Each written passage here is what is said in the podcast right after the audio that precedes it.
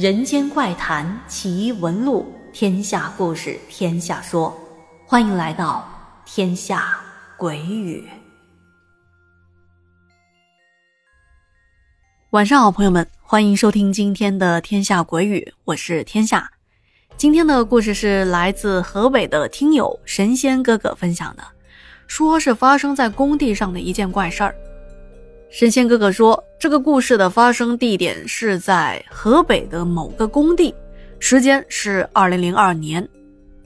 他说那会儿我刚毕业参加工作，有一天下午接到一个朋友给我打来电话，问我那天晚上有没有空，要不要一起聚一聚。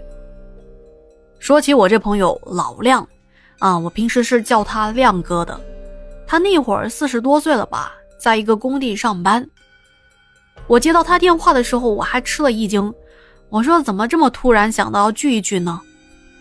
他说：“唉，我这边的工地由于一批材料出了问题，导致工程延期，所以干活的这批工人暂时休假半个月。而今天工地看大门的老头因为家里有事儿，就找我替他来看大门了。我这不也是闲着也是闲着，你要是没事儿就给我做个伴呗。我还叫上了大李和小马。”他们也都会过来，咱四个好久没聚在一起了，咱们打打麻将怎么样？我说，行啊，亮哥，那一会儿见吧。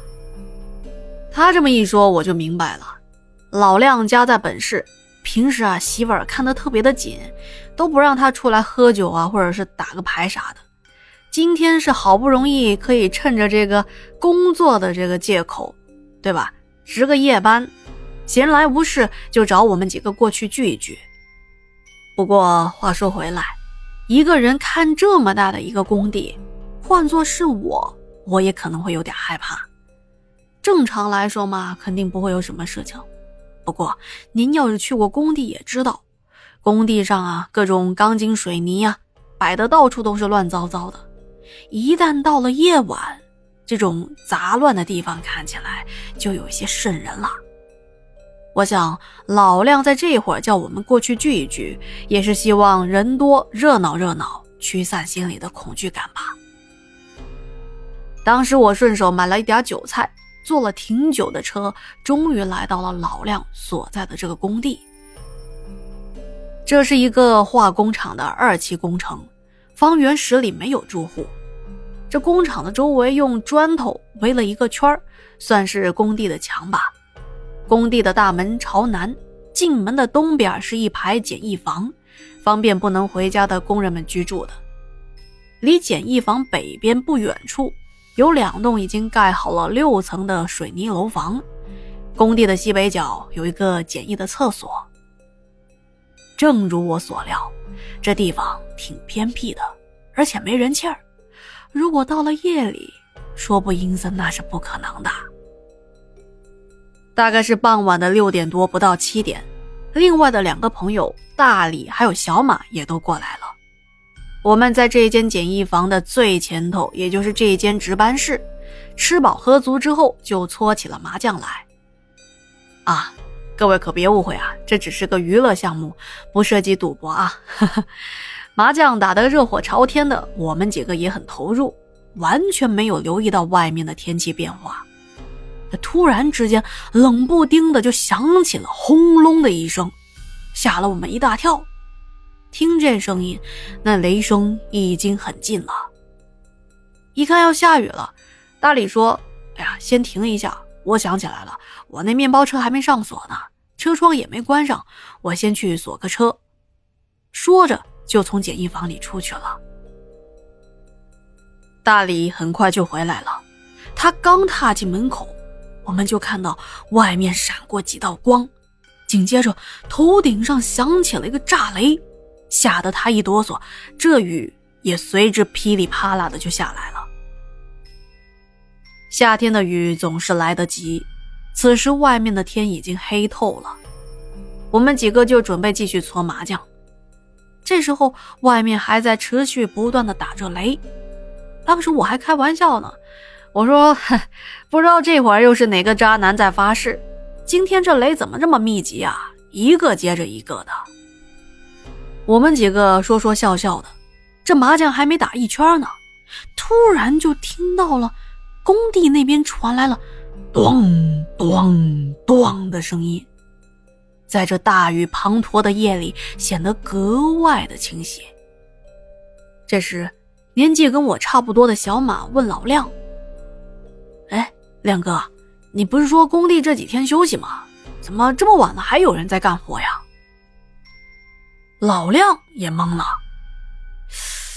不可能啊！现在天又黑了，还下着雨，哪还有人干活呀？而且工人们都不在，我刚才也把工地的大门给关上了，不可能还有人在里头干活的呀。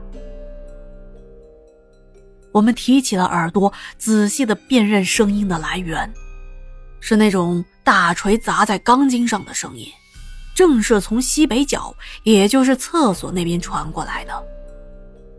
我们所在的这个值班室刚好有个窗户，就是对着厕所那边。于是我们几个都趴在这个窗户往外瞧。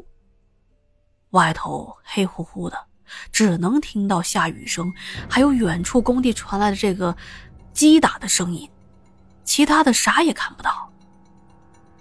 正当我们还在想着这究竟是怎么一回事的时候，突然之间，一道闪电划过。接下来，我们都看到了很怪异的一幕。只见闪电过后，有两团发着银绿色、大概像轮胎那么大的火球，飘飘忽忽的就朝着简易房这边过来了。老亮差点叫出声来，但是还没说完，他就立马捂住了自己的嘴巴。因为我们都察觉到了事情的不对劲儿。您想啊，这么大的雨，这火球不但没有被雨水熄灭，反而行动自如。当火球离我们越来越近，我们看得更清楚了。这时，小马说：“哎，快看快看，这这不是球啊！没错，这是两个笼罩在球形光芒的。”人形的一个东西，忽明忽暗的，蹦蹦哒哒的就朝我们这边过来了。看到这，我们几个立马蹲了下来，在墙角都不敢动。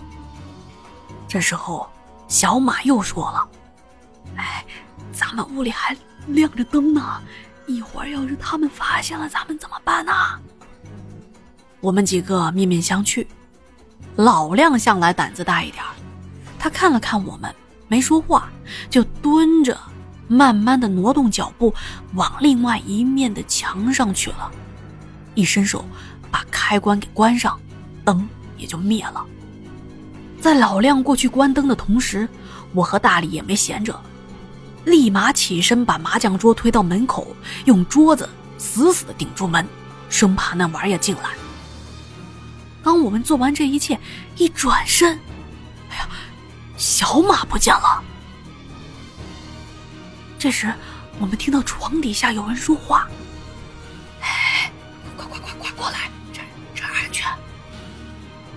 原来是小马已经躲在床底下了。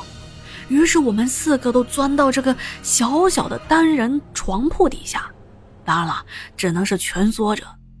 好在简易房的地面铺了一层泡沫板，我们趴着不是那么的凉。我们好不容易把自己藏好，又望向了那个窗户。我们看到，刚才所在的那个窗户，逐渐有绿色的光亮照进来了。很明显，就是那两个玩意儿朝着窗户这边过来了。我们屏着呼吸，大气也不敢出。大概过了两三分钟吧。绿色的光逐渐的暗淡了下去，我们心里也稍稍的松了一口气。这时，大力说：“哎，那玩意儿应该走了吧？我出去看看。”当时我还阻止他来着，我说：“你可别，等会儿再出去吧。”哎，没事我悄摸的过去。大力说着，就朝着窗户那边摸过去了。我们看着他贴着墙，慢慢的站了起来。站起来之后，双手又扶着窗沿儿，先是探头往窗户外左右张望了一下。看来他没发现什么，可是当他低头往下看的时候，这一看可就出事了。大力大叫了一声，然后一屁股摔坐在地上，嘴里不受控制的啊啊大叫着：“啊，有鬼啊，有鬼啊！”紧接着，屁滚尿流的就直往我们这边钻。我们几个是没看到啥，但是被老李的举动给吓到了。老李拼命的往我们这边爬，但是腿软，根本就进不来。后来还是我们几个合力连拖带拽的，硬把他给拉进来了。他进来之后就挨着我这边，我能感觉到他身体在不受控制的发抖。接着，我们四个人。都不敢说一句话，生怕被外面的东西听到一点点动静。这时，周围还时不时的传来那种啪嗒啪嗒，脚踩在水面上走路的声音。我们几个已经是挤得腰酸背疼，但是一刻都不敢松懈。后来还是因为太累了，在惊恐之中迷迷糊糊的，还是睡着了。等到了第二天早上，还是工地看门的老头来敲这个值班室的门，才把我们给叫醒的。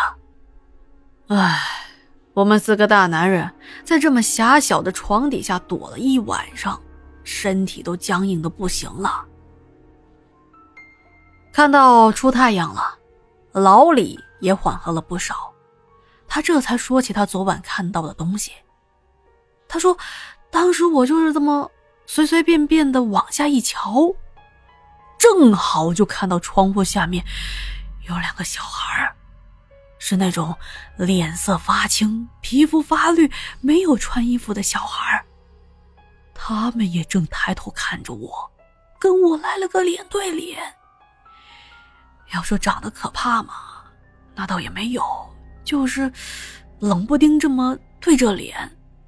再说了，我这心里也明白，那就不是个正常的孩子啊，肯定会被吓一跳的嘛。哎，你们说，他们是不是知道咱们就在屋里，所以才故意躲在窗户底下吓唬咱们呢？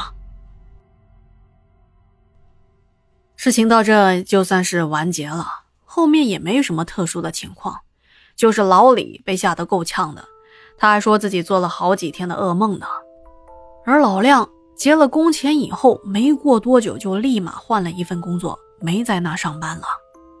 我和小马倒还好，我想的是，反正老亮都不在那工作，那我们以后也应该没什么机会再到那个地方去了吧。好的，以上就是今天的故事了，再次感谢神仙哥哥的分享哦。今天的时间也差不多了，如果觉得天下故事讲的还不错，别忘了点赞、留言和转发。